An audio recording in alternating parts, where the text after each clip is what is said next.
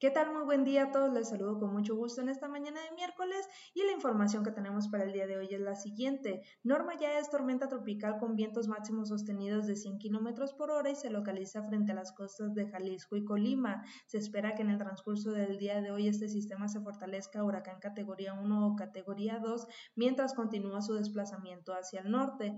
En estos momentos sus bandas nubosas pues están trayendo condiciones de fuertes rachas de viento en los estados que vemos en la imagen de satélite, así como también lluvias acompañadas de actividad eléctrica y también oleaje elevado en las costas de Jalisco, Colima, Michoacán y Guerrero. Estas condiciones se espera que se presenten mayormente en las zonas de la costa. También por otra parte, algunas zonas de Veracruz, Tabasco, Oaxaca y Chiapas se verán influenciadas con lluvias debido a un canal de baja presión e ingresos de humedad en la zona.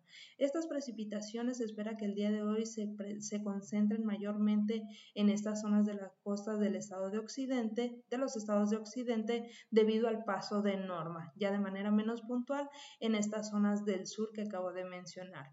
Respecto a Jalisco, el día de hoy se prevé que estas lluvias se concentren mayormente en las regiones costa sierra occidental, costa sur, sur y también sureste del estado hacia el final de la tarde. Recordar también que estas lluvias podrán estar acompañadas de actividad eléctrica, fuertes rachas de viento y que el oleaje estará elevado en las costas del estado Respecto al área metropolitana de Guadalajara, el día de hoy se esperan condiciones de nubosidad conforme avanza la tarde, este irá aumentando y respecto a las temperaturas máximas entre 26 y 28 grados. Hacia el amanecer del día de mañana, ambiente muy fresco con temperaturas mínimas entre 12 y 14, con también nubosidad en gran parte del estado y en estas regiones en donde se va a estar presentando norma mayormente, pues esperan algunas precipitaciones ligeras. Es la información que tenemos hasta este momento. Continúen actualizados y hasta la próxima.